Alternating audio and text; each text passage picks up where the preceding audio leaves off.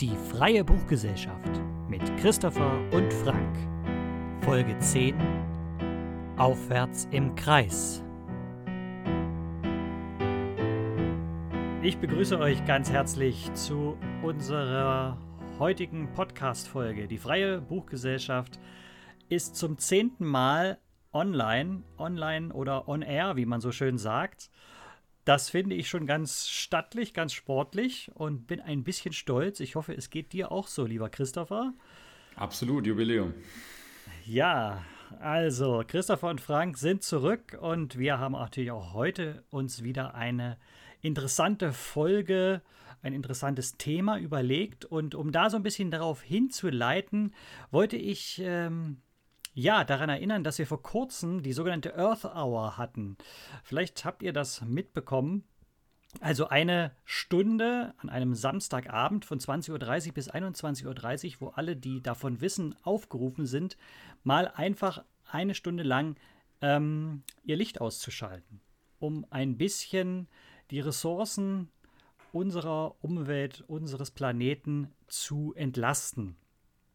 Ich muss persönlich gestehen, dass ich mit meiner Frau da zwar äh, den ganzen Tag über gesprochen habe, also nicht die ganze Zeit, aber wir immer wieder auf das Thema kamen und am Abend haben wir es dann vergessen. Wir haben leider diese, äh, wie ich finde, doch sehr ähm, anschauliche Aktion verpasst. Aber trotzdem ist es, denke ich, etwas, was uns, ähm, ja, so ein, ein kleiner Baustein, der uns bewusst machen kann, ja, dass wir ähm, uns durchaus beschäftigen sollten mit unseren, ähm, mit den Grundlagen unseres Lebens, die wir zur Verfügung haben hier äh, auf der Erde. Und genau das wollen wir heute auf gewisse Art und Weise tun. Und zwar mit einem Thema und mit einem Buch, das der liebe Christopher heute ausgesucht hat.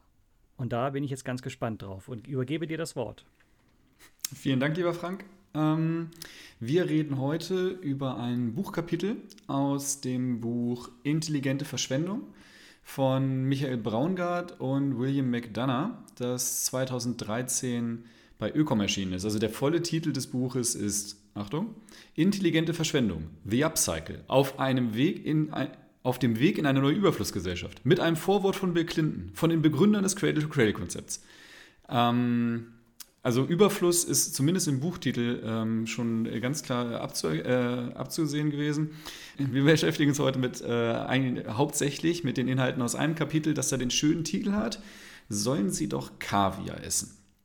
Ähm, bevor wir ins Buch einsteigen und ich auch noch ein bisschen was zu Braungart und McDonough sagen möchte, ähm, wir reden heute über Produkte, über Produktdesign, also so die Gegenstände des alltäglichen Lebens, mit denen wir zu tun haben.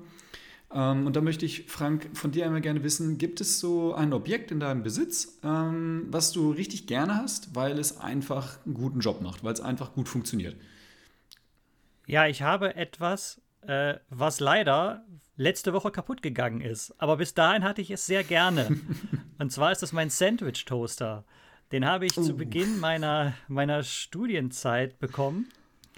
Ähm, und ich habe ihn ausgiebig und auf die verschiedenste Art und Weise genutzt. Das ist also so ein Ding, war, nicht, war sicherlich nicht besonders teuer, äh, aber trotzdem erstaunlich vielseitig in seiner Einfachheit. Man konnte da nicht nur Sandwiches mitmachen, sondern eben auch Waffeln oder Gemüse grillen oder ähnliches. Aber Hauptsache, hauptsächlich habe ich eben trotzdem äh, Toast damit zubereitet und da auch gerne mal ähm, ja die ganze WG mal mit, mit beglückt. Und ähm, ja, dieser Sandwich-Toaster hat immerhin äh, mehr als 15 Jahre äh, gehalten und war regelmäßig in, in Betrieb. Äh, obwohl da doch das, der ein oder andere Verschleiß dann erkennbar war und dann mal hier äh, ein Rädchen nicht mehr ganz funktionierte und mal da äh, ja, irgendetwas äh, sich nicht mehr so gut einsetzen ließ, aber es ging immer noch. Und jetzt ist aber leider die, ähm, die Halterung gebrochen, weshalb man den Toaster streng genommen noch benutzen könnte, aber man muss ihn dann halt die ganze Zeit äh, manuell zuhalten. Mhm. Und das ist dann leider, ähm, ja, da ist also leider das Ende jetzt abzusehen. Schade, gerade bei so einem liebgewonnenen Objekt. Aber ähm, lass uns das, den, den Sandwich-Toaster heute mal so ein bisschen im Hinterkopf behalten, weil gerade jetzt, also dass er kaputt gegangen ist, ist eigentlich eine sehr, interessantes, äh, eine sehr interessante Prämisse, weil wir uns ja bei ganz vielen Sachen dann die Frage stellen können, und jetzt eben auch bei deinem Sandwich-Toaster, wie geht es damit eigentlich weiter, jetzt wo dann der Sandwich-Toaster am Ende seiner Lebensdauer angekommen ist?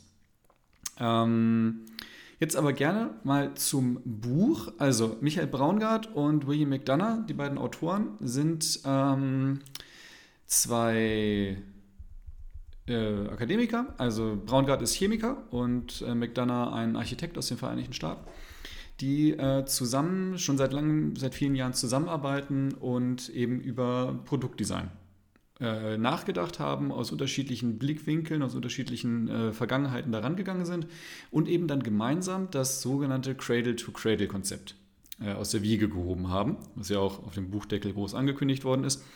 Äh, zu Cradle to Cradle gibt es noch ein eigenes Buch von den beiden, das ich auch sehr empfehlen kann. Aber wir wollen es hier einmal kurz abreißen, weil ähm, die beiden beim Thema Produktdesign im Moment bemängeln, dass wir, wenn wir Produkte entwerfen, sei es ein Sandwich-Toaster, ein ähm, Fahrrad, ein Wohngebäude, ähm, denken wir meistens genau in dem zeitlichen Fenster von dem Moment, wo es in Betrieb genommen wird, bis zu dem Moment, wo es kaputt geht. Also irgendein Objekt soll eben seinen Zweck erfüllen. Und wenn der Zweck dann entweder erfüllt ist oder das Gerät kaputt ist, dann ist, ja, darüber hinaus geht der Designprozess nicht halt. Dann wird dieses Produkt, landet dann halt irgendwie in irgendeiner Form von Abfallwirtschaft. Äh, und äh, zumindest in der heutigen Realität leider oft auf irgendwelchen Müllkippen und oder wird verbrannt.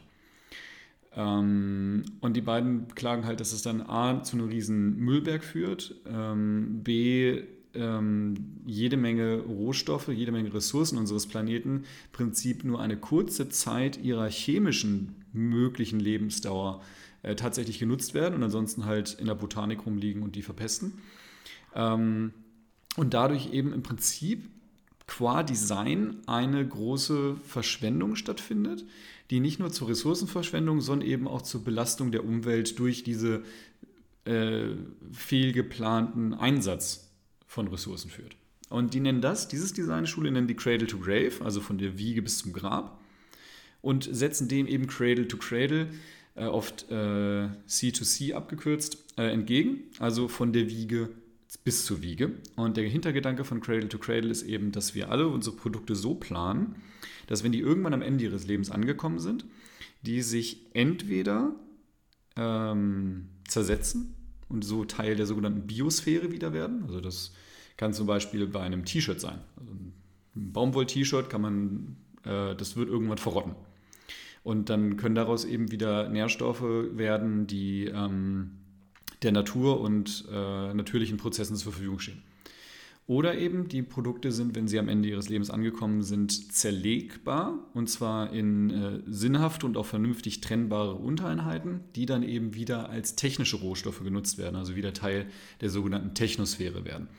Das kann man sich zum Beispiel bei einem Bürostuhl ähm, gut vorstellen. Da hatten die mal einen, mit einer Firma aus den Staaten zusammen, haben die Bürostühle designt, die eben äh, nur aus Teilen bestehen, die man entweder sortenrein trennen und wieder gebrauchen kann, also entweder in einem neuen Bürostuhl oder sie eben noch weiter runterbrechen kann, um das Metall oder den Kunststoff als, als äh, Rohstoff zu nutzen und eben andererseits aus Teilen besteht, die äh, verrotten, ohne eben schadhafte Substanzen freizugeben oder äh, zum Beispiel Böden oder Trinkwasser zu belasten. Und in ihrem Buch und speziell dem Kapitel, über das wir reden wollen, skizzieren Braungart und Medana jetzt eine Welt, in der C2C nicht nur angewandt wird, um Produkte zu entwerfen, sondern in der es bei jedem Designschritt und auch bei jeder Entscheidung immer unter der Betrachtungsweise, äh, immer, immer, unter der Betrachtungsweise vorgegangen wird, dass wir uns die Frage stellen, ähm, wie geht es danach weiter, wenn dieses etwas, was wir jetzt in die Welt setzen, irgendwann am Ende seines Lebens angekommen ist. Ähm, was wird dann damit und wie stellen wir sicher, dass das, was wir jetzt dahin rein investieren, nicht eines Tages einfach verloren geht und auf irgendwelchen Müllkippen rumliegt, sondern eben weiter als Rohstoff genutzt werden kann? Ähm, Im Prinzip skizzieren sie eine äh, ziemlich detaillierte, wenn man sich auch darauf einlässt, und ähm, durchdachte Form einer Kreislaufwirtschaft. Hast du schon mal Erfahrungen mit Kreislaufwirtschaft gemacht, Frank? Ja, also bei dem Begriff Kreislaufwirtschaft kam ich als erstes, ich habe ein bisschen äh, überlegt ähm, und das erste, was mir dann einfiel, äh, war mein guter Freund Danny, der nebenbei auch noch mein Neffe ist, also ich bin mit ihm verwandt, ähm, aber nur ein paar, jünger, ein paar Jahre jünger ist er als ich. Und äh, durch ihn äh, habe ich eigentlich im Prinzip Erfahrungen mit der Kreislaufwirtschaft gemacht. Das muss ich kurz erklären. ich finde es schön, dass ich das, dass ich das hier mit, mit äh, einbringen kann. Äh, Danny lebt derzeit in Ägypten auf der Sinai-Halbinsel und fühlt sich dort pudelwohl. Und er hat dort äh, als selbst sehr kreativer Mensch ähm, ein paar andere kreative Menschen getroffen. Und ähm, die machen ganz spannende Sachen und unter anderem ähm, nehmen sie sich dem äh, dem Müllproblem in Ägypten an. Also Ägypten hat wirklich äh, große Probleme mit Müll, so wie ja ganz viele Länder äh, äh auf der Erde. Äh, ja, noch, noch nicht so richtig irgendeine, ein, überhaupt ein Konzept entwickelt haben, wie man mit Müll umgeht. Ähm, ja, auch wenn das bei uns vielleicht nicht alles nicht optimal ist und man da viel mehr machen kann, wie wir heute in der Folge äh, ja auch noch sehen werden ähm, gibt es aber gerade in afrikanischen Ländern natürlich äh, noch viel äh, schwächere Ansätze. Ähm, und äh, jetzt komme ich langsam zum Punkt. Äh, was die also dort begonnen haben, ist zu gucken, was kann man denn eigentlich mit den Dingen, die einfach nur hier so rumliegen, als, als Müll oder als, als Reste, äh, vielleicht auch als Abfall der Natur, also irgendwelche Stöcke oder irgendwas, was kann man damit denn eigentlich noch Nützliches anstellen? Also sie machen zum Beispiel eine ganze Menge aus, Plast aus weggeworfenen Plastikflaschen, nutzen die in irgendeiner Weise für ihre äh, Wohngegenstände. Ja, also die, die bauen ganz viel und die machen vor allem, ähm, äh, konstruieren die unheimlich viele Dinge, große und kleine Dinge mit allen Arten von länglichen Gegenständen, deswegen sagte ich vorhin Stöcke, ähm, Hölzer, äh, aber auch Metallstäbe oder was auch immer, die mit, mit Bienenwachs kombiniert werden. Also Bienenwachs ist so irgendwie das, das zentrale ähm, Material, das sie halt äh, dort verwenden und ver verbinden damit in, in, in Form von, also solche Dreiecksformen im Prinzip, äh, äh, die man sozusagen aneinander kettet und können dann äh, von der von dem kleinsten Objekt, das vielleicht irgendwie ein, ein, ein äh, kleiner Topf für eine Pflanze ist, bis hin zu einem äh, riesigen äh, Wohnkomplex, ja, oder einem riesigen Zelt oder was auch immer, alles Mögliche herstellen. Und äh, äh, daraus entwickelt sich was. Also wer das sich gerne mal angucken möchte, der muss einfach nur mal nach Context Craft googeln. Also Context Craft äh, und kann sich da einiges anschauen und ähm, wohin das mit diesem Projekt geht, ähm, das ist vielleicht noch nicht so ganz klar, weil sie immer wieder neue Ideen haben. Aber das ist auf jeden Fall etwas, wo man versucht, also wo die Jungs da unten versuchen, und Frauen sind da auch dabei, äh, aus, aus Dingen, die eigentlich, von denen man sich eigentlich schon verabschiedet hat, die eigentlich als wertlos gelten, wieder was Nützliches zu machen. Und ich glaube, das geht schon so ein bisschen in diese Richtung Kreislaufwirtschaft. Ja, also gerade das, was du zuletzt gesagt hast, dass man in Dingen, die eigentlich weggeworfen werden, immer noch einen Wert erkennt. Das ist ein Thema, wo wir nachher noch ganz viel drauf zukommen werden. Ähm, und auch wenn man überlegt, es gibt schon jede Menge Ansätze für Kreislaufwirtschaft im alltäglichen Leben. Also zum Beispiel, wir haben ja äh, ein Pfandsystem. Also zum Beispiel für Glasflaschen. Dass, man, dass die halt nicht in der Botanik geworfen werden, sondern dass man die zurückgibt und man kriegt dann eben das, was man beim Kauf extra gezahlt hat, kriegt man zurück. Dafür bleibt eben der Rohstoff Glas im System, kann wieder befüllt werden oder eben Bruchflaschen können wieder zu neuem Glas gemacht werden, anstatt dass eben Glasscherben nutzlos irgendwo in der Walachei rumliegen. Ähm, und wenn wir über so Wiederverwertung generell darüber reden, wie wir mit äh, Abfall und sowas umgehen, kommen wir natürlich auf das Thema Recycling, ähm, dem sich auch äh, Braungart und McDonough äh, widmen. Allerdings haben sie im Hinblick auf die meisten Recyclingprozesse, die es gibt, eine eher kritische Meinung, weil sie äh, die meisten Recycling-Ansätze für nicht komplett durchgedacht halten. Ähm, der Hintergrund ist der, dass beim Recycling meistens die Produkte, die wir in diese Recyclingprozesse geben, dann in etwas umfunktioniert werden, was nicht mehr die gleiche, ich sag mal, funktionelle Vielfalt oder Qualität hat, wie das aus dem recycelt wurde. Also man hat im Prinzip, äh, konstatieren Sie, von jedem Recycling-Schritt zum nächsten findet im Prinzip ein, ein Downgrading statt, dass die Produkte, die aus dem Recycling entstehen, eben nicht so vielfältig, nicht so qualitativ hochwertig sind. Ähm, also zum Beispiel, wenn man eben ein T-Shirt hatte, das wird dann vielleicht noch zu einem Putzlappen und aus dem Putzlappen kriegen wir noch Malerflies und aber spätestens der Malerflies landet dann auf dem Restmüll, nicht zuletzt, weil er dann halt auch irgendwie mit Farbe kontaminiert ist und man das alles wieder nicht gescheit trennen kann. Also weg damit und äh, vielleicht noch verbrennen. Und gerade wenn es dabei ist, dass man eigentlich einen sortenreinen Rohstoff hat, der in einem Produkt wirklich, ich sag mal, äh, ähm, ja, rein vorliegt, den dann so zu recyceln, dass man den eben dann mit äh, zu schlecht zerlegbaren Missstoff, äh, Mischstoffen macht, eben wie die, zum Beispiel den Malerflies, ähm, führt das Recycling eigentlich ad absurdum. Also zum Beispiel, wenn wir PET-Flaschen haben, von denen du auch schon gesprochen hast, und äh, mit dem Kunststoff, der darin ist, dann eben eine Fließjacke machen, die dann wieder färben und mit einem metallenen Reißverschluss versehen. Ähm, dann kriegt man diese ähm, Kombination aus verschiedenen Rohstoffen und dann auch noch der Farbe, die damit reingebracht worden ist, ähm, halt nicht mehr so gut auseinander, dass man dann irgendwann schauen muss, ja, wohin recycle ich denn jetzt meine Fließjacke und was kann ich aus der sinnvoll überhaupt noch machen, anstatt sie zu verbrennen. Die Antwort, die die Autoren da formulieren, nennen sie selber Upcycling. Ähm, und der Hintergrund ist eben der, dass wir, wenn wir unsere Produkte so designen würden, dass wenn wir das alles, was wir haben, erstmal aus vor, vorneweg definierten und bekannten äh, äh, Einzelteilen besteht und die dann eben zum Ende oder auch inmitten eines Nutzungsprozesses äh, darin wieder aufspaltbar sind, dann gehen eben keine Rohstoffe äh, dahingehend verloren, dass man sie äh, untrennbar mit anderen Sachen verbunden hat. Also man kann im Prinzip alles wieder so zerlegen, wie es vor dem Schaffensprozess gewesen ist und die einzelnen Teile dann weiterverwenden. Dafür gibt es natürlich einige Grundvoraussetzungen, die jetzt erstmal trivial klingen mögen, aber wenn man dann in die Praxis geht, gar nicht mehr so einfach sind. Also die Grundvoraussetzung zum Beispiel ist, dass keine Stoffe verwendet werden, die toxisch oder anderweitig gefährlich sind.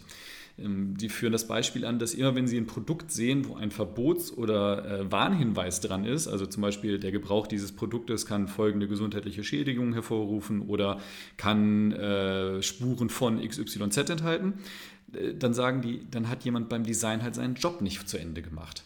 Weil man, die sie den Anspruch erheben, dass wenn wir ein Produkt in die Welt schaffen, Welt bringen, dann hat das halt auch in der Hinsicht sauber zu sein.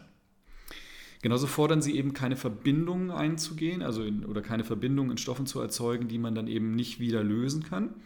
Wobei, äh, wenn es um die Lösbarkeit von Verbindungen geht, den Aufwand und Energiebedarf tatsächlich keine dem entgegenstehenden ähm, Hindernisse sind, weil sie sagen, allein die, die Rohstoffverschwendung ist halt viel, viel kostenintensiver als Energie zum Trennen zu verwenden.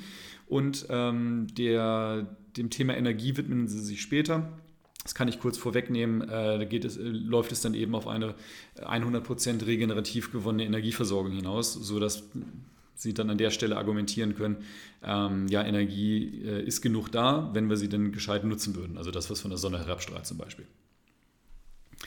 Ähm, das heißt, die beiden haben eine sehr, sehr positive Ansicht von Müll um es mal ganz platt zu sagen. Also für die ist Müll nicht Müll und Abfall, irgendwas, wovon man sich ekeln muss und was man auf Deponien am, Ende der, am anderen Ende der Welt äh, verbannen muss, sondern das ist Rohstoff. Und Rohstoff, der im Moment im großen Stil verschwendet wird. Ähm, ich finde diesen Gedanken oder diese Weltanschauung sehr, sehr schön, weswegen ich dich dieses Buch, oder das ist einer der Teile, warum ich dieses Buch sehr mag. Und ähm, ich würde gerne einmal kurz mit dir, Frank, darüber ins Gespräch kommen, ob du Ideen hast, wie wir diese, diese Sicht, also diesen, diesen Blick auf den Müll, uns den vielleicht aneignen können. Oder ob du das überhaupt für eine sinnvolle Perspektive auf Müll äh, hältst. Ja, ich denke, da sind wir dann wieder an dem Punkt, wo wir uns irgendwo außerhalb unseres bisherigen äh, Kontextes irgendwie bewegen müssen so als Gesellschaft, ja. Also das ist schon ganz schön schwierig, Müll als etwas anderes anzusehen als eben Müll. Und Müll bedeutet eben oft, dass es wertlos ist. Ähm, ja, äh, und, und zwar, was ich natürlich sehr schätzen würde, ähm, denn die Ideen von Braungart und McDonough sind ja doch, äh, klingen ja erstmal sehr vielversprechend. Was ich sehr schätzen würde, dass es, wenn man da irgendwie auch äh, so, ein, so ein Stück weit auch über ja, die systemischen Voraussetzungen hinausgeht, da sind wir dann natürlich wieder äh, beim Thema Kapitalismus und was gibt es jenseits davon eigentlich noch so? Denn du hast es ja gerade so schon so schön gesagt. Ähm, oder besser gesagt, die beiden Autoren haben das gesagt. Preis und Energieaufwand werden als nachrangig betrachtet. Das ist natürlich sehr schwierig, wenn man sich ähm, tagtäglich innerhalb einer solchen Blase bewegt, wo es eben um, wo, wo das Geld den Wert bestimmt. Natürlich könnte man das Ganze jetzt irgendwie internalisieren, indem man Müll einen, einen Preis gibt und äh, ich weiß gar nicht, ob es schon mal eine Spekulationsblase mit Müll gegeben hat, äh, dass einfach irgendjemand gesagt hat, hier, das ist Müll, das ist ganz viel wert, ich verkaufe es weiter und dann hat sich das irgendwie nach oben entwickelt. Wäre mal spannend, aber darum geht es ja hier gar nicht, sondern es soll, es soll ja, es soll ja darum gehen, äh, den, den wirklich den inneren Wert zu erkennen des Materials. Und Geld selber ist ja eigentlich, hat ja so gut wie gar keinen echten Wert, sondern ähm, äh, wir glauben nur an das Geld äh, als, als Tauschwert, äh, weil wir das Vertrauen haben, dass, äh, wenn wir Geld besitzen, dass uns auch jemand abnehmen wird und wir dafür was Schönes kriegen. Aber das eigentlich Wertvolle sind ja die, die Dinge, das ist die, die Materie. Ähm, mal abgesehen von immateriellen Werten und sowas, ne? Aber äh, ja, das, das Materielle ist, ist wertvoll und in dem Sinne ist es natürlich total richtig zu sagen, okay, was man, auch wenn man was weggeschmissen hat, das sind ja eigentlich Dinge, die mal produziert wurden, um was Nützliches damit anzustellen. Und nur weil dann eben Müll äh, entstanden ist, ist es ja per se eigentlich nicht wertlos geworden, sondern könnte ja irgendwie nochmal wieder eingesetzt werden. Ähm, ja, jetzt habe ich ganz viel drumherum geredet und versucht, so ein bisschen die Hintergründe zu beleuchten. Aber auf deine eigentliche Frage bin ich gar nicht richtig eingegangen. Ja, also wie können wir uns das aneignen? Ähm, da, da geht es wahrscheinlich, es ist, glaube ich, erstmal wichtig zu erkennen, ja, was, was die Natur eigentlich für ein Schatz ist und ähm, was uns dadurch äh, geschenkt wurde ähm, und dass die Natur aber auch nicht, nicht äh, pausenlos unendliche Erzeugnisse hervorbringt, sondern dass die sich langsam regenerieren, wenn überhaupt. Und dass man deswegen ja langfristig und ähm, entschleu ja, entschleunigt vielleicht auch denken sollte. Ja, also nicht dieses kurzfristige immer jetzt, immer gleich, immer schnell, sondern es, es geht da um eine ähm, um einen Wechsel der Denkperspektive. Das ist ein Begriff, den ich jetzt gerade erfunden habe. Finde ich sehr angenehm. Also klingt, ja, fühlt sich auch gut an.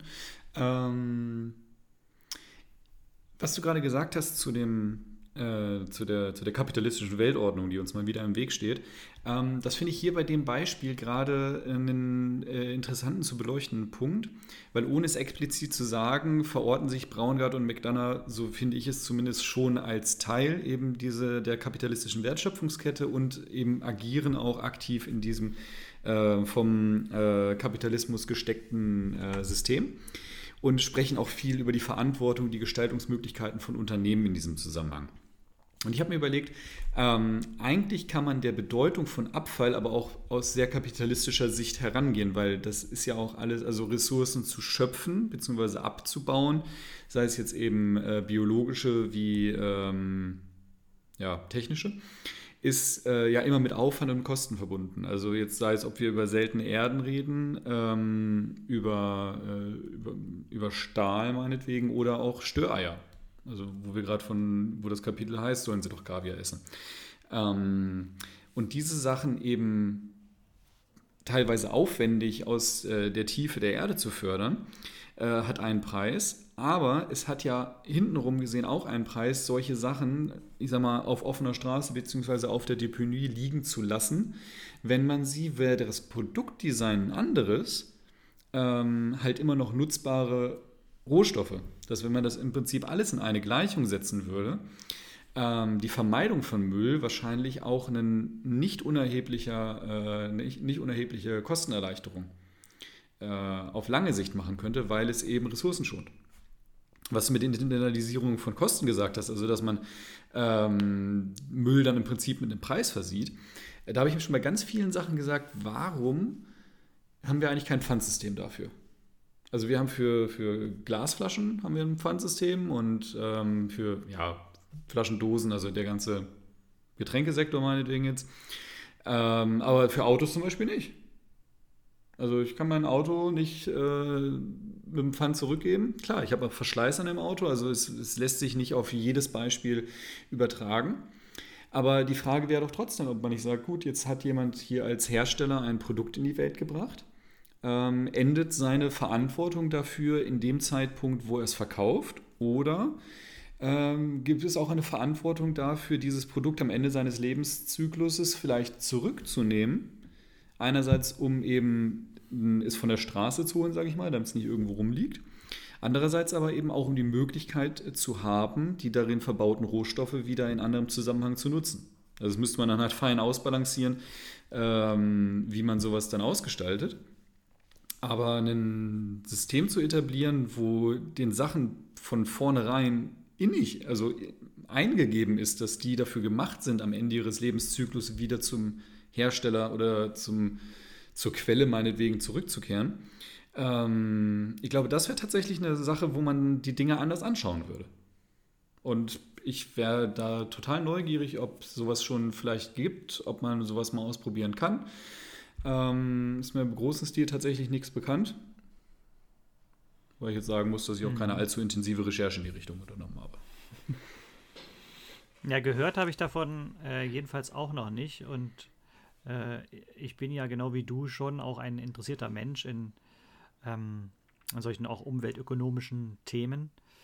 Ähm, aber ist in der Tat eine interessante Frage, warum es das äh, nicht gibt. Aber das hängt wahrscheinlich auch mit diesem, diesem Kurzfristdenken zusammen. Und äh, das ist ja gar nicht mal eben, wie du es gerade schon so ein bisschen ausgeführt hast, zwingend notwendig, dass in einer Marktwirtschaft nur kurzfristig gedacht wird, sondern ähm, ja, wenn man BWL studiert, wird man ja eigentlich gerade beispielsweise darauf aufmerksam gemacht, wie wichtig es ist, Kunden zu binden und äh, äh, also so, so, so nachhaltige ähm, Sicherheiten einzubauen. Und das kann man ja nun gleich, gleichwohl auch auf den Umgang eben ja mit, mit Material, mit dem Umlaufvermögen, was man hat, äh, da könnte man das ja auch eigentlich gut ummünzen.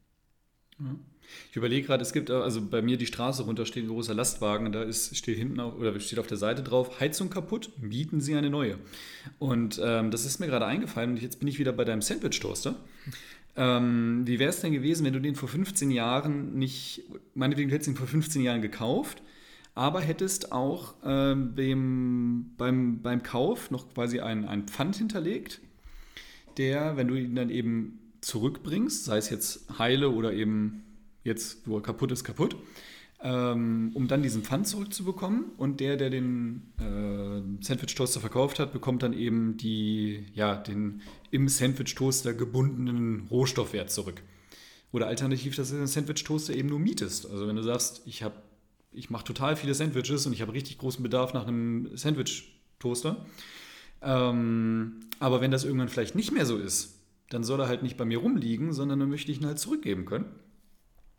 Und ähm, also zumindest bei dieser, mit diesem, äh, bei dieser Heizungsfirma, die auf diesem Lastwagen Werbung macht, ähm, scheinen solche Konzepte ja auch schon zu existieren. Und das mhm. äh, könnte man sich dann halt auch so im Hinblick auf die Kundenbindung, die du gerade gesagt hast, äh, überlegen, wenn ich jetzt weiß, ähm, ja, ich hatte einen super tollen Sandwich-Toaster von dieser Firma, jetzt ist er leider kaputt, aber ich kann ihn halt zurückgeben und dann, dann weiß ich doch, wo ich, wo ich meinen nächsten Sandwich-Toaster hole. Hm, du meinst, dass, dass man es auch sozusagen den Leuten überlässt, ähm, diese, ähm, diese kaputten Gegenstände oder das, was wir als Müll bezeichnen, dann eben weiter zu verarbeiten. Also den Leuten das zu überlassen, die sich damit auskennen, ja, um mal einen Werbetext zu zitieren. Äh, anstatt sich zu überlegen, ja, was könnte man denn überhaupt machen, ähm, um das irgendwie äh, wieder zu verwerten, außer ja, es halt einfach wegzuwerfen. Ähm, Gerade da fällt mir auch wieder ein, äh, dass ich mal vor einiger Zeit einen alten äh, Desktop-Rechner, der auch total Schrott war, äh, für eine erstaunliche Summe bei eBay vertickt habe, weil ich äh, gemerkt hatte, dass es da eben Sammler gibt, die sowas ausschlachten. Und das gibt es ja nun nicht nur bei Computern, sondern auch bei Autos und anderen technischen Geräten äh, wir wissen auch, dass äh, Europa äh, sehr stark darin ist, äh, äh, irgendwelche, irgendwelchen technischen Abfall nach Afrika zu verschiffen und dass das dort dann ausgeschlachtet wird. Natürlich unter äh, schwierigen Bedingungen, ja, also dass da arme Menschen und Kinder irgendwelche ähm, Rechner also alle möglichen Teile aus, aus Computern herauslösen und dabei natürlich keinerlei Schutzkleidung oder irgendetwas äh, was sie schützt, zur Verfügung haben, wodurch das auch gefährlich ist. Aber äh, da wird das ja durchaus gemacht, weil man weiß, äh, man kann diese Einzelteile nutzen und wiederverwerten. Also der Gedanke, den gibt es in manchen Bereichen durchaus bereits. Ja. Und also ich persönlich und eben auch unsere Autoren würden wahrscheinlich deutlich argumentieren, dass das eben äh, noch weiter ausgebaut werden muss. Auch so im Hinblick auf Sachen wie geplante Obsolenz, also dass man Dingen quasi ein Verfallsdatum einbaut und sie dann eben gefühlt immer einen Tag nach Garantieende auseinanderbrechen und man muss sich Neues anschaffen. Ähm, während dann eben Sachen, die äh, in dem System, das wir jetzt gerade ersponnen haben, äh, keinen Platz mehr hätten. Ähm, ja. Ich würde gerne mit dem im Kapitel ein bisschen weiter mit dir gehen, weil wir jetzt mal so ein bisschen das Produktdesign verlassen wollen und wir äh, reden jetzt über einen weiteren Schwerpunkt, dem sich die beiden Autoren viel widmen. Das ist nämlich das Thema Emissionen. Und Emissionen ist ja erstmal etwas, was im heutigen Kontext äh, oft sehr negativ konnotiert ist, weil wir meistens eben von CO2-Emissionen sprechen, die ähm, dazu führen, dass die Erderwärmung äh, immer größere Ausmaße annimmt, der Klimawandel voranschreitet. Ähm, Emissionen sind aber erstmal in der Hinsicht nicht per se schlecht. Und wenn man der Argumentation unserer Autoren folgt, sie führen immer wieder das Beispiel eines Kirschbaums an. Der Kirschbaum imitiert ja permanent. Er imitiert einmal Sauerstoff, was für uns Menschen und viele andere Lebenswesen sehr positiv ist. Aber er imitiert zum Beispiel auch Blütenblätter oder auch seine normalen Blätter, die er zum Ende des Jahres abwirft. Ja, diese Emissionen machen ja keinen Ärger, weil die Blätter liegen halt auf dem Boden, verrotten meinetwegen und werden dann eben wieder Teil der Biosphäre, Rohstoff für neue Wachstumsprozesse. Und unter dieser Prämisse betrachten die beiden eben Emissionen generell. Ähm, sie führen eben auch an, dass Emissionen nicht, nicht, nicht, nicht vermeidbar sind. Also wir werden niemals emissionsfrei leben. Wir Menschen emittieren permanent Dinge. Auf der Toilette zum Beispiel. Ähm, Das verliert aber eben alles seinen Schrecken, wenn man diese Sachen dann nicht eben einfach als äh, Emission und auch eine andere Form von Abfall ansieht, sondern eben auch als Rohstoff. Es ist tatsächlich chemisch möglich, aus Urin Phosphat zu gewinnen. Ja, das ist, klingt jetzt erstmal nach einer ekligen Angelegenheit, wenn man außer Acht lässt, dass Phosphat in der Düngerindustrie ein sehr, sehr wichtiger Rohstoff ist und unsere natürlichen Phosphatreserven wahrscheinlich im Laufe dieses Jahrhunderts irgendwann zur Neige gehen werden. Mit Phosphat zu düngen bringt selbst auch schon wieder eine Menge Probleme in der Landwirtschaft mit, gerade wenn man es zu intensiv macht. Aber ich will jetzt nicht äh, ausführlich über Phosphatdünger sprechen, sondern an die Möglichkeit, dass man, über ein, dass man aus Urin Phosphat gewinnen kann, um eben Düngemittel machen zu können. Also Geld stinkt nicht, kommt hier nochmal eben zu tragen, obwohl es eine jahrhundertealte Weisheit ist. Auch ein Schornstein, aus dem äh, Fabrikabgase oder so aufsteigen, da kommen dann halt wirklich die gefürchteten CO2-Emissionen raus. Ja, aber CO2 ist halt super, wenn man eine Pflanze ist und wachsen möchte. Oder gerade Algen blühen, brauchen halt einen ähm, CO2-Gehalt um sich herum, also müssen mit CO2 versorgt werden, können dann aber ein explosives Wachstum hinlegen, ähm, dass man eben auch diese Emissionen nutzbar machen kann, wenn man eben gescheites Design zum Beispiel in seiner Fabrik hat, dass die Emissionen nicht einfach halt in den Himmel gehen und da den Klimawandel befeuern, sondern möglicherweise in ein Eigenbeet gehen. Dass, man, dass dann dieser Kohlenstoff, also die Grundsubstanz des Lebens überhaupt, dieser Kohlenstoff dann eben in Biomasse umgesetzt werden kann, mit der man dann alle möglichen schönen Dinge machen kann. Zum Beispiel sie essen oder meinetwegen Biodiesel davon machen oder so. Aber es ist halt alles besser, als es einfach in die Luft zu blasen, wo wir A nichts davon haben, B noch Schaden daran leiden und dadurch eben unsere natürlichen Ressourcen nicht in dem Sinne verbrauchen, weil der Kohlenstoff verschwindet ja nicht. Aber wir tun ihn von einem Ort, wo er keinen Schaden anrichtet, in der Erde, in, an einen Ort, wo wir ihn auch nicht mehr nutzen können und er Schaden anrichtet, nämlich in die Atmosphäre. Und das ist halt einfach, das ist nicht durchdacht. Das heißt, in ihrem Design oder in ihrer Vision für die Zukunft skizzieren die beiden dann eine, eine Welt oder eine Gesellschaft, in der wir zum Beispiel auch natürliche Emissionen, Erdwärme, der Wind, als Teil unseres Rohstoff- und Energiekreislaufes begreifen. Also dass wir Häuser mit Erdwärme heizen, mit dem Wind kühlen können, dass wir bei der Planung von Stadtvögeln überlegen, was ist hier an natürlichen Ressourcen, die regenerativ sind, vorhanden, um sie direkt in das Design mit einzubeziehen. Ähm, angetrieben von diesen regenerativen Energien sollen im Prinzip so unsere Emissionen nicht reduziert werden, weil wie gesagt, ein emissionsfreies Leben, das funktioniert nicht, aber eben umgenutzt werden, dass nicht Sachen aus der Erde durch eine Fabrik in die Atmosphäre gehen, sondern eben in einem gigantischen Rohstoffkreislauf bleiben und dadurch eben immer weiter genutzt werden können. Das klingt jetzt halt wirklich nach so einer Weltvision. Und so ziemlich, also auch so euphorisch, äh, schildern sie das in ihrem Buch und es macht wirklich Freude, das zu lesen. Also ich selbst wenn ich Leuten in ihren Argumenten manchmal nicht beipflichten kann, freue ich mich immer, wenn jemand mit Eifer bei der Sache ist. Ähm, und das ist bei den beiden auf jeden Fall der Fall. Aber eine Frage, die ich halt auch gern mit dir diskutieren würde, ist, ähm, wenn wir solche Prozesse dann anstoßen würden, dass wir Emissionen ganz neu denken, dass wir unsere Fabriken anders gehen, anders hin äh, planen, um, um solche Effekte eben auszunutzen. Reicht das, wenn das im Prinzip so jeder an, der, an dem Fleck macht, wo er steht, also meinetwegen ein Fabrikbesitzer hier oder dann eben ein Fischfarmer woanders, ähm, und dann eben diese einzelnen Projekte, diese einzelnen Prozesse aufeinander zuwachsen dürfen, um dann eben diesen globalen Rohstoffkreislauf zu generieren? Oder wird es da äh, Planung von oben brauchen? Also brauchen wir da staatliches Eingreifen, die da eben dann ja, entweder die, zumindest die Weichen stellt oder tatsächlich Entwicklungsvorgaben ähm, in einer teilweise geplanten Wirtschaft äh, geben würde? Was, was meinst du? Tja, also ich persönlich glaube, ähm, dass gerade so eine eine riesige Vision. Das ist ja wirklich eine, ähm, eine Vision, die in alle Bereiche des gesellschaftlichen Lebens und der Wirtschaft eingreift. Wenn man sich das jetzt irgendwie vor Augen führt, wenn man sich es überhaupt vorstellen kann, ähm, dann müssen Menschen diese Idee verinnerlichen.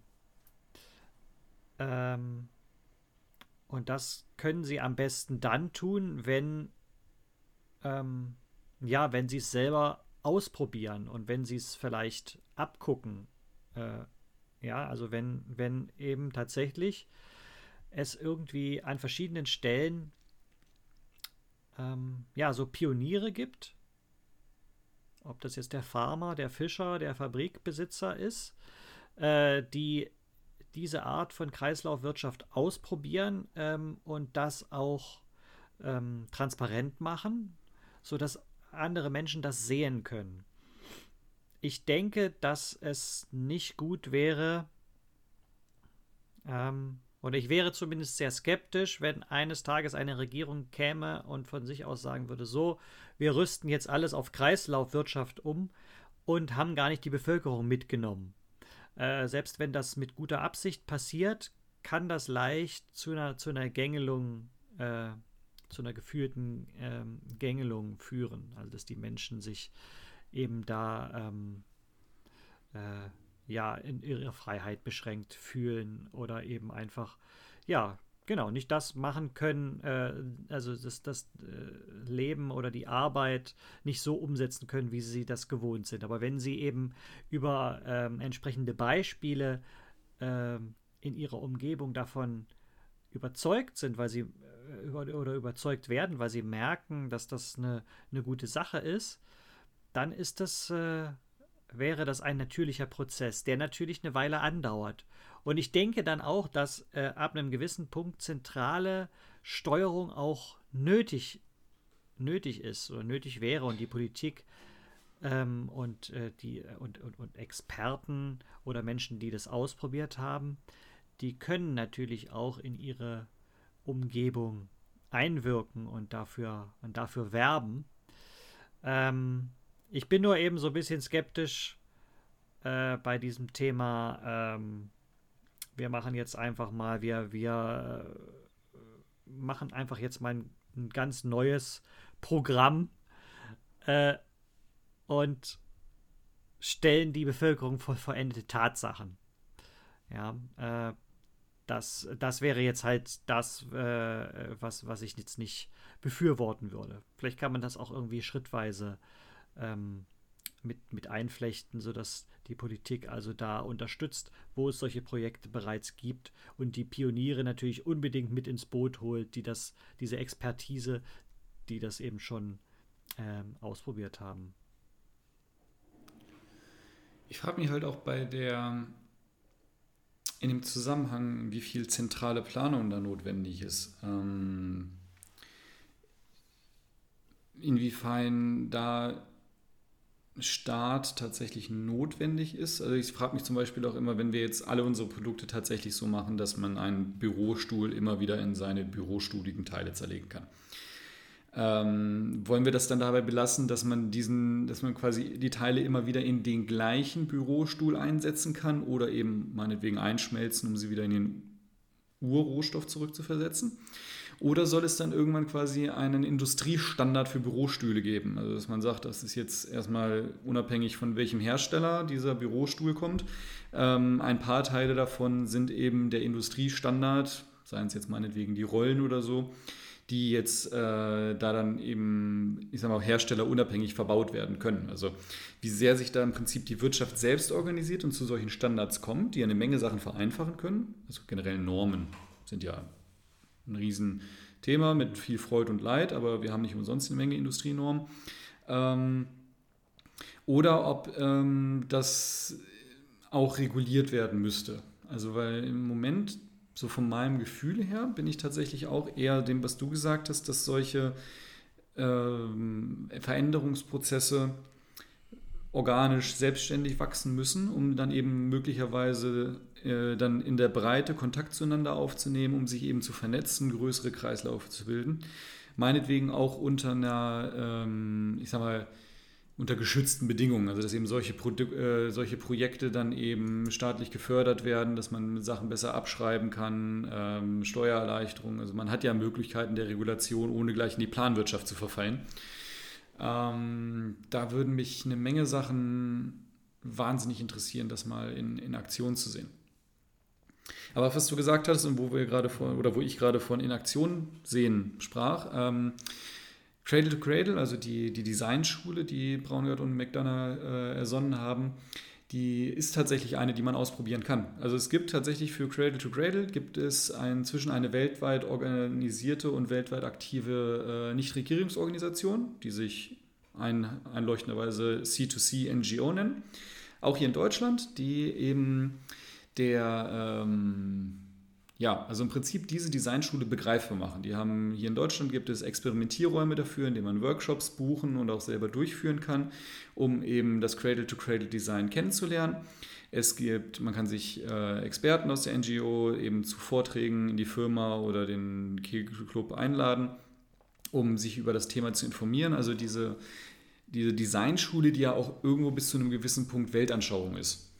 Kann man ja auch mal so in dem Stil sagen, finde ich.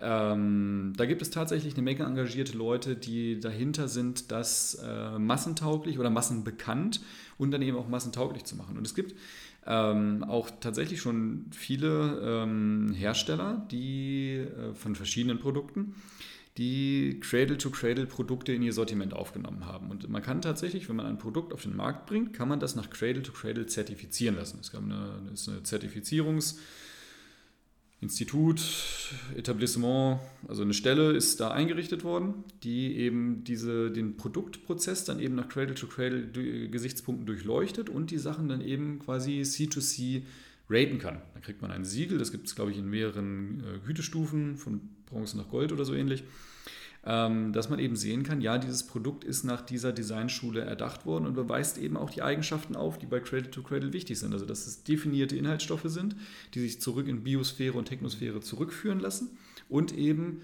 äh, unbedenklich sind. Also dass da beim Produktdesign schon ähm, daran gedacht wurde, wir wollen hier nichts verwenden, was möglicherweise nach hinten raus Ärger macht, sei es für Mensch oder Umwelt. Ja. Hm.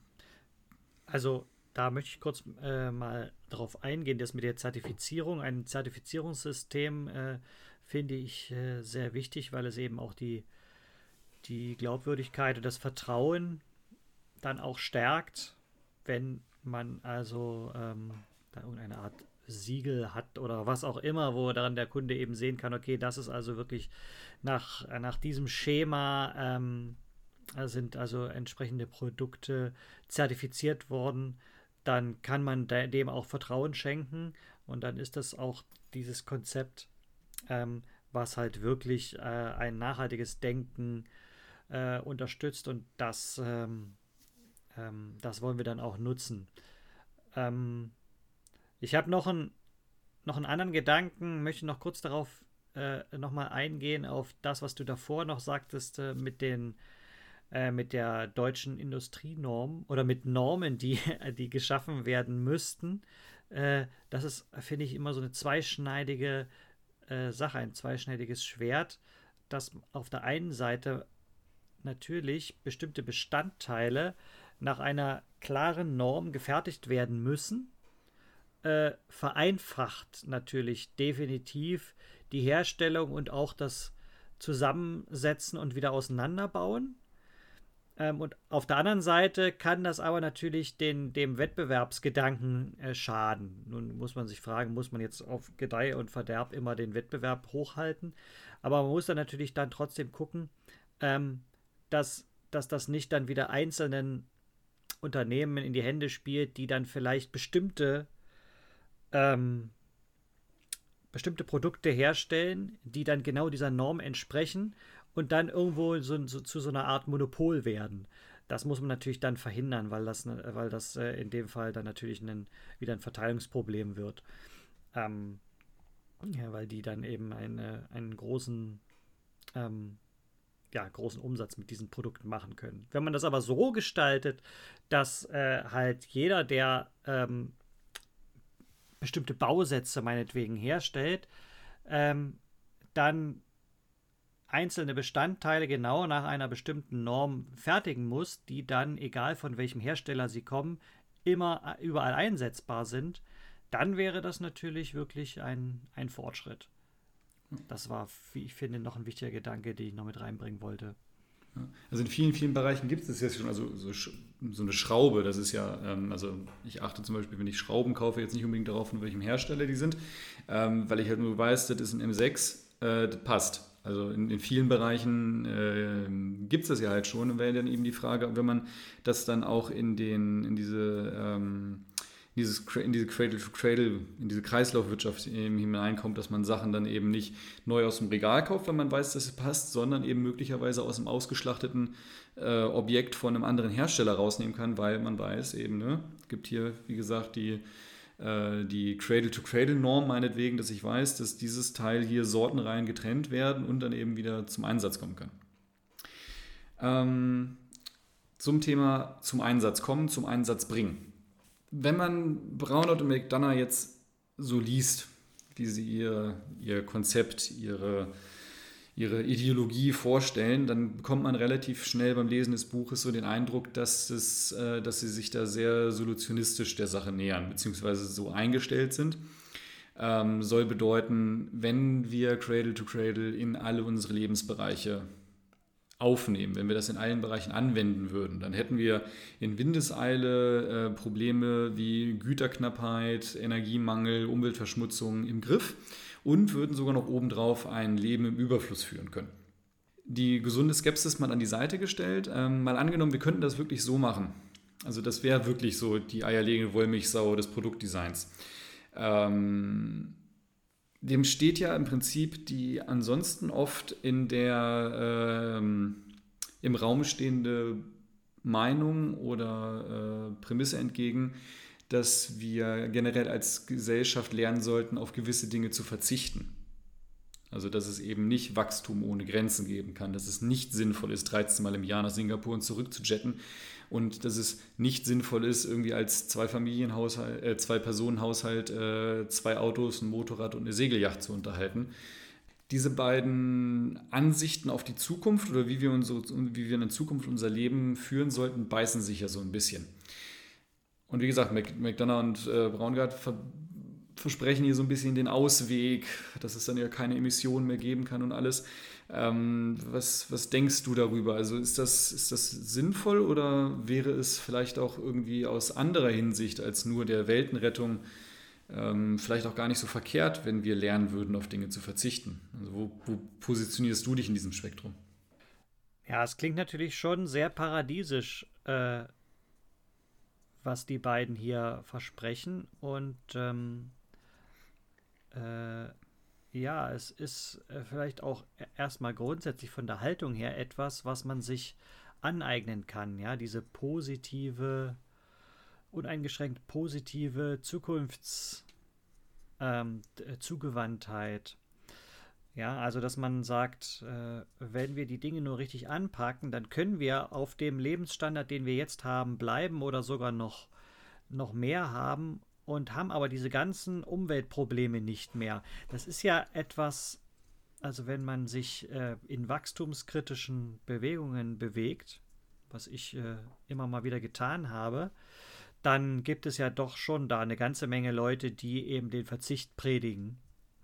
Äh, und zwar in erster Linie äh, von, von dem Gedanken her, äh, dass es eben nicht anders geht. Wir müssen verzichten, weil so wie bisher, können, so verschwenderisch wie bisher können wir eben nicht leben, weil das irgendwann die Erde nicht mehr hergibt und dann bricht eh alles zusammen. Und da scheinen die beiden ja einen Ausweg da irgendwie äh, hier zu propagieren. Das hast du ja gerade schon schön ähm, ausgeführt. Ich gehe obwohl du ja eigentlich gesagt hast, das wollen wir mal beiseite lassen, gehe ich trotzdem darauf ein, weil das finde ich erst einmal ein ähm, ja, ein, ein wichtiger Punkt ist, den es natürlich auch zu diskutieren gibt. Ähm, nur weil etwas in der Theorie denkbar ist, kann und wird der Weg dahin natürlich trotzdem sehr steinig sein. Das ist erstmal das eine. Denn diese Prozesse alle wirklich tatsächlich in eine perfekte Kreislaufwirtschaft zu lenken, da äh, gibt es, glaube ich, äh, noch sehr, sehr viel Widerstand und sehr, sehr viele Hindernisse, bis man da angekommen ist. Und bis dahin kann man, äh, glaube ich, schon vorhersehen, dass eine ganze Menge ähm, massive Umweltprobleme unseren Planeten ereilt haben. Und äh, die Frage ist, ob es, ob es dann nicht äh, zu lange dauert, bis man eine Kreislaufwirtschaft etabliert hat. Das ist erstmal das eine. Und jetzt aber das andere, worauf du eigentlich abgezielt hast, ist es denn ethisch überhaupt sinnvoll, in diesem Überfluss zu leben und darüber äh, sich keine Gedanken mehr zu machen? Also ich kann auf jeden Fall der bescheiden, dem bescheidenen Lebensstil eine ganze Menge abgewinnen das äh, ist etwas, äh, was man, denke ich, erleben kann, wenn man eben irgendwie einen, einen Wanderurlaub nur mit dem Rucksack macht und äh, in, äh, dann jeden Abend in einer anderen Hütte lebt oder wenn man mal ein paar Tage in einem Kloster verbracht hat oder ähnliches, um sich auf, auf ein paar wenige einfache Dinge zu konzentrieren.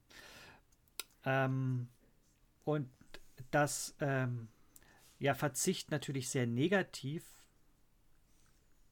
bei den meisten Menschen besetzt ist. dass es aber auch befreien kann, wenn man sich von Dingen löst. Und das ist ja jetzt gerade eben nicht die Idee. Es geht, es geht ja im Prinzip darum, bei Braungart und McDonough irgendwie äh, schon im Rahmen unseres Systems zu bleiben, die Probleme zu äh, äh, äh, äh tot zu kriegen und dann im, im Überfluss zu leben, weiterhin mit, mit ganz vielen Dingen. Und dieses mit ganz vielen Dingen zu leben, ich glaube, das, ähm, das, das ähm, hindert uns, glaube ich, als Gesellschaft oder besser als Individuen oftmals daran, so den Kern der Lebensfreude zu entdecken. Ja, also wenn man einfach ganz viele Dinge besitzt, egal wie nachhaltig die produziert sind, dann hat man ganz viel. Ah, wie drücke ich das jetzt aus? ähm, dann definiert man Lebensqualität ganz stark über diese vielen Dinge. Und ich glaube, das ist auf Dauer gar nicht so gut, äh, sondern es ist, glaube ich, gut, äh, sich immer wieder klar zu machen, wo, woraus ähm, speist sich denn tatsächlich so mein, meine, meine Lebensfreude und was ist es denn, was ich wirklich brauche. Und da kann man dann wenn man da wirklich drüber nachdenkt, doch eine ganze Menge Sachen einfach äh, wegstreichen.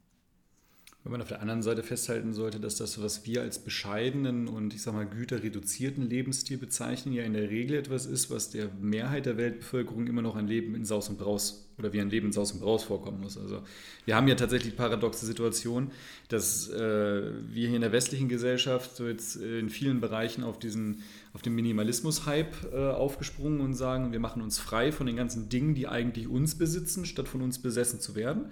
Und äh, in nicht allzu weit entfernten Ländern mangelt es teilweise noch an den grundlegendsten Gütern, wo man dann sich schon mal denken könnte, könnte wäre es nicht erstmal sinnvoll, da irgendeine Form von Abhilfe zu schaffen, bevor wir uns Gedanken darüber machen, ob diese Dinge, die dann da Abhilfe schaffen, auch noch recycelbar bzw. upcyclebar sind.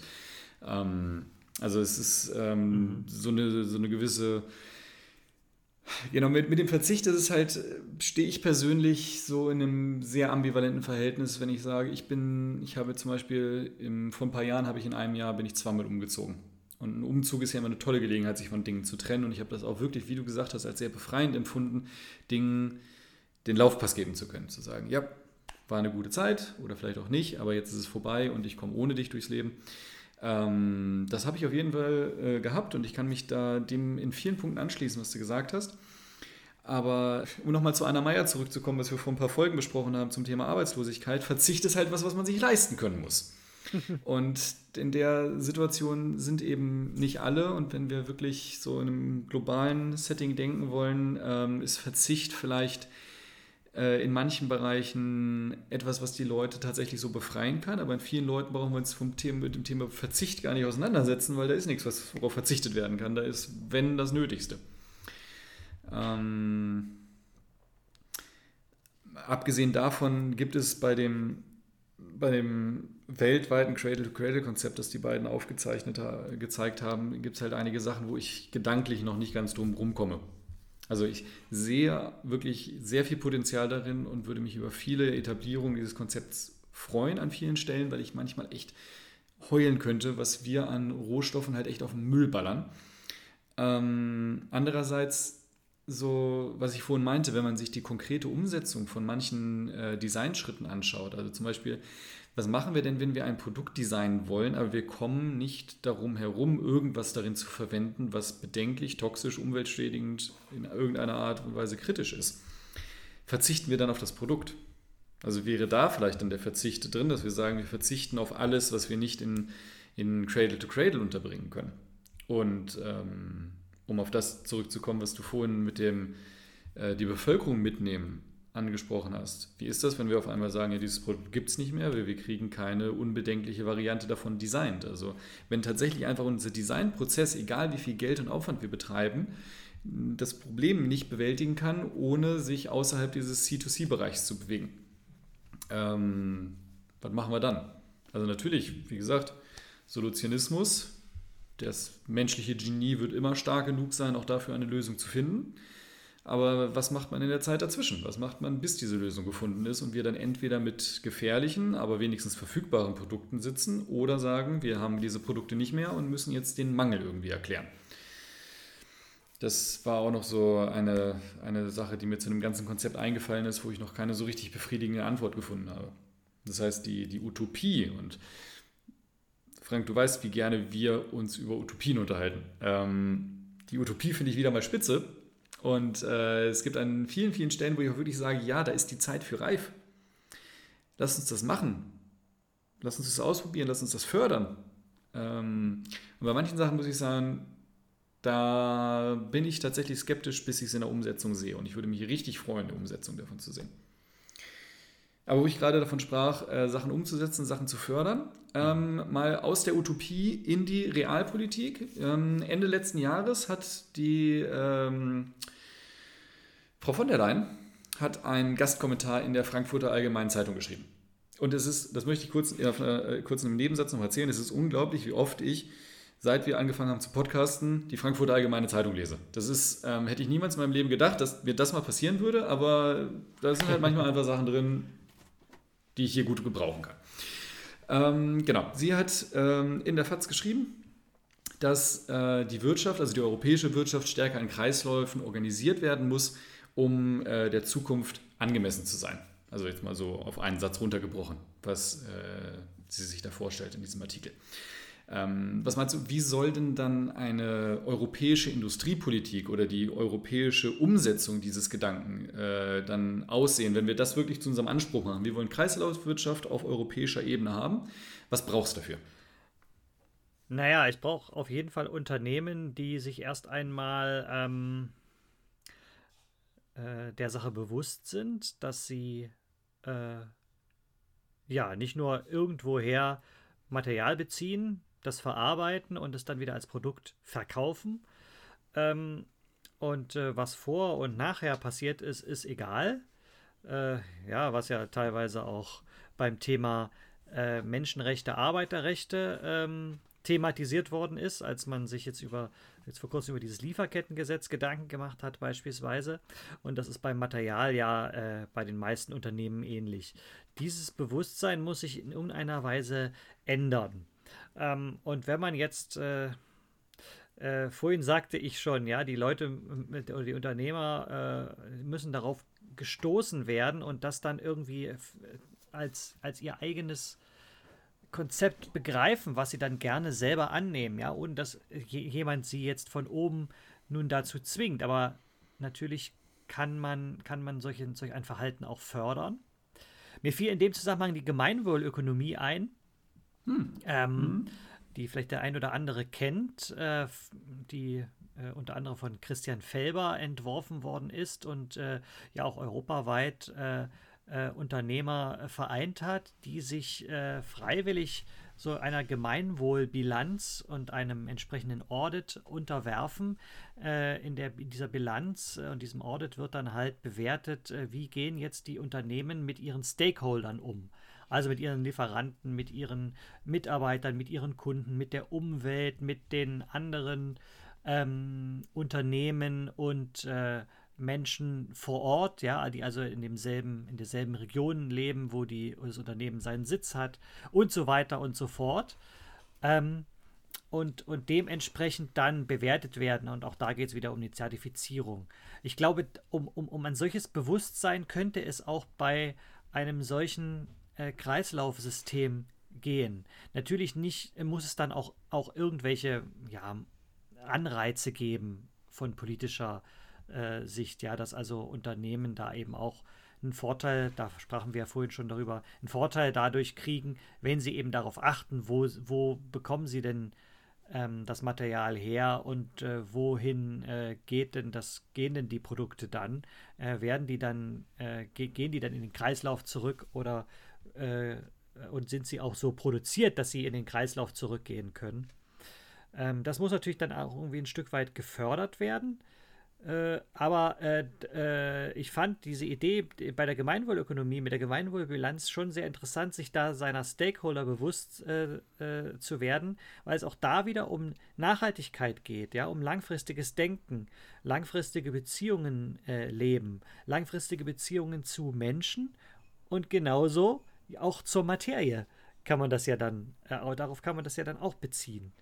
Also, ähm, ja, fand ich, fand ich einen spannenden Gedanken, den ich eigentlich in dem Kontext auch ganz gut wiederfinden würde. Ich wollte gerade sagen, also ich kann mir zum Beispiel vorstellen, wenn du sowieso so einen Katalog an Dingen hast, also ähm, wie die Firma dann eben Effekt auf ihre Umwelt, Effekt auf ihre Mitarbeiter und alles hat, da, ich sag mal, diesem Katalog dann eben die, ich sag mal, eine Cradle-to-Cradle-Kategorie hinzuzufügen, also da würde ich mir wenig Gedanken machen, dass das miteinander kompatibel ist. Also das ist dann schon fast die Frage, okay, welche äh, welcher Utopie wollen wir jetzt als erstes nachgehen oder lassen sich unsere Utopien miteinander kombinieren, um ähm, gegenseitig noch Synergien zu haben und dann auch in dieser Welt schon zu wirken. Ähm, was ich mir überlegt hatte, ist, wenn wir nochmal auf den Blick Industriepolitik, so die Rolle des Staates oder der Gesellschaft darin reden, ähm, Müllentsorgung ist ja ganz oft ein äh, öffentliches Thema, also über, Kommu über Kommune, über die Stadt, über das Land geregelt.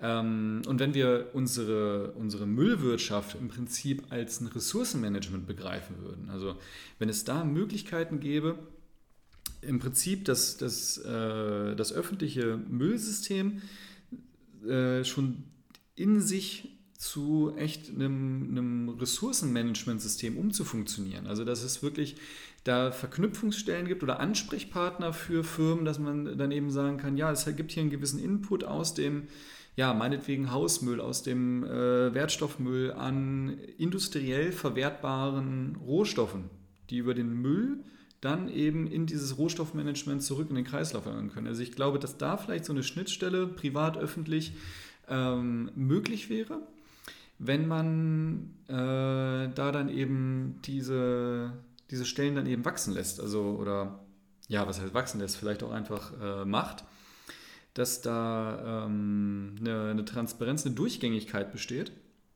dass Sachen dann eben quasi aus dem Müll dann direkt im Idealfall direkt aufs Fließband kommen können. Also jetzt sehr verkürzt formuliert. äh, um eben wieder in den Kreislauf zurückgebracht werden. Und gleichzeitig wäre ähm, innerhalb dieses Ressourcenmanagements äh, auch eine, ähm, ein gewisser Puffer für eine vielleicht eventuell vorliegende Überproduktion. Also oder Überrückführung in dem Sinne äh, möglich. Das ist dann sagen, wenn jetzt ganz, ganz viele Bürostuhlteile auf einmal wieder zurück in den allgemeinen Materialpool fließen würden, dass es dann nicht heißt, okay, jetzt müssen die ganzen privaten Unternehmen auf ihre eigenen Kosten teure Lagerkosten zahlen, um die ganzen Stuhlbeine einzulagern.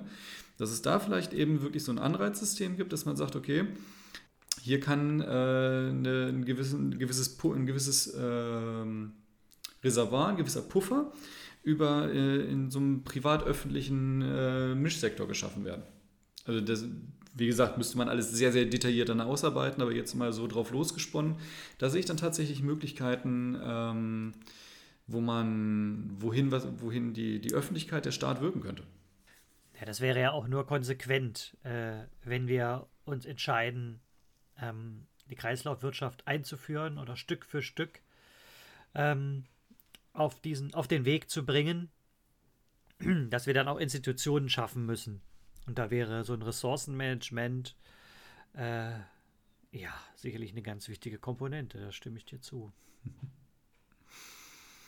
Ah, es macht immer wieder Spaß, sich Gedanken über die Zukunft und das zu machen, was sein könnte. Ja. Mal gucken, was alles noch kommt zu unseren Lebzeiten, Christopher. Also, wie gesagt, wenn, wenn, wenn, äh, wenn du, Frank, oder auch ihr, unsere lieben Zuhörer, in äh, Lust habt, also ein paar Sachen da in Aktion zu sehen, wirklich, also Cradle to Cradle als äh, NGO machen eine Menge interessante Sachen, die man sich einfach mal anschauen kann. Gibt auch viele Lokalgruppen in vielen großen deutschen Städten, wo man sich äh, mal Sachen, wo man Kontakt zu den Leuten aufnehmen kann, im Moment natürlich größtenteils digital. Ähm, also einfach mal dieses, was wir vorhin alle meinten, äh, beide meinten, so ein paar Sachen müsste man mal selber begreifen, selber anfassen können um sich da eine Vorstellung zu haben, ob das in mein Leben passt, ob das was ist, was ich unterstützenswert finde, ob ich Produkte kaufen möchte, die aus dieser äh, Denkrichtung kommen. Ähm, also da äh, gibt es eine Menge wirklich aktive Leute, die viele gute Ideen haben und dann eben auch die Räume dafür schaffen, dass die ausprobiert werden können. Das jetzt nochmal so als kurze, äh, kurzer Teaser, auch kurze Werbung für die äh, Menschen, die sich da tatsächlich praktisch stark machen, also diese, diese Utopie Realität werden zu lassen. Und ich würde sagen, das soll es für heute gewesen sein. Ja, das war ein wirklich spannender Austausch wieder mal mit dir. Und der Gedanke, der mir gerade schon auf der Zunge lag, äh, den möchte ich auch wirklich nochmal aussprechen. Ähm, was von dem, was wir hier jetzt in unseren Podcast-Folgen diskutieren, wird wohl in 50 Jahren Realität sein?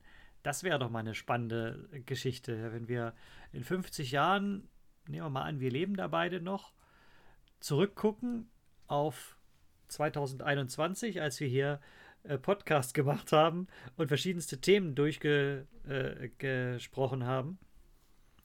Ähm, was davon ist tatsächlich Realität geworden und was ist Utopie geblieben?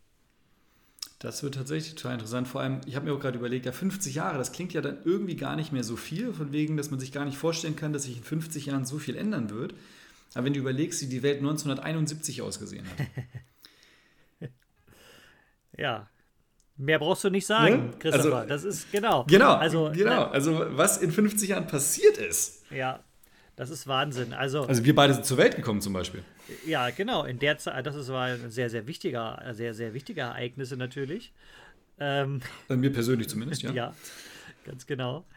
Ich meine, natürlich muss man berücksichtigen, dass die äh, Welt sich ja im 20. Jahrhundert stark beschleunigt hat und äh, zwischen, zwischen 1150 und 1200 äh, hat sich natürlich bei weitem nicht so viel verändert wie zwischen 1971 und 2021. Aber ähm, ja, es ist nicht zu erwarten, dass sich, dass wir uns in den nächsten 50 Jahren ähm, im Stillstand befinden werden. Es wird Veränderungen geben, sicherlich massive. Ob es alles so schnell und so gut oder so schlecht sein wird wie in den letzten 50 Jahren, das bleibt abzuwarten. Aber ja, wir leben in einer spannenden Zeit. Das können wir, glaube ich, definitiv sagen. Absolut. Und äh, ich freue mich auf die, äh, ich, ja, ich freue mich auf die Zukunft und ich freue mich auf die Zukunft, in der ich äh, weiter viele, viele Folgen äh, Podcast mit dir und für euch, unsere liebe ZuhörerInnen, äh, aufnehmen werde. Und damit äh, verabschiede ich mich und danke ganz herzlich dir, Frank, für dieses wie immer anregende und spaßige Gespräch und allen Menschen, die eingeschaltet haben und wünsche euch allen noch einen schönen Tag, schönen Abend, wann immer ihr uns hört. Macht's gut. Wir hören uns in zwei Wochen wieder. Auch von mir. Bis dahin.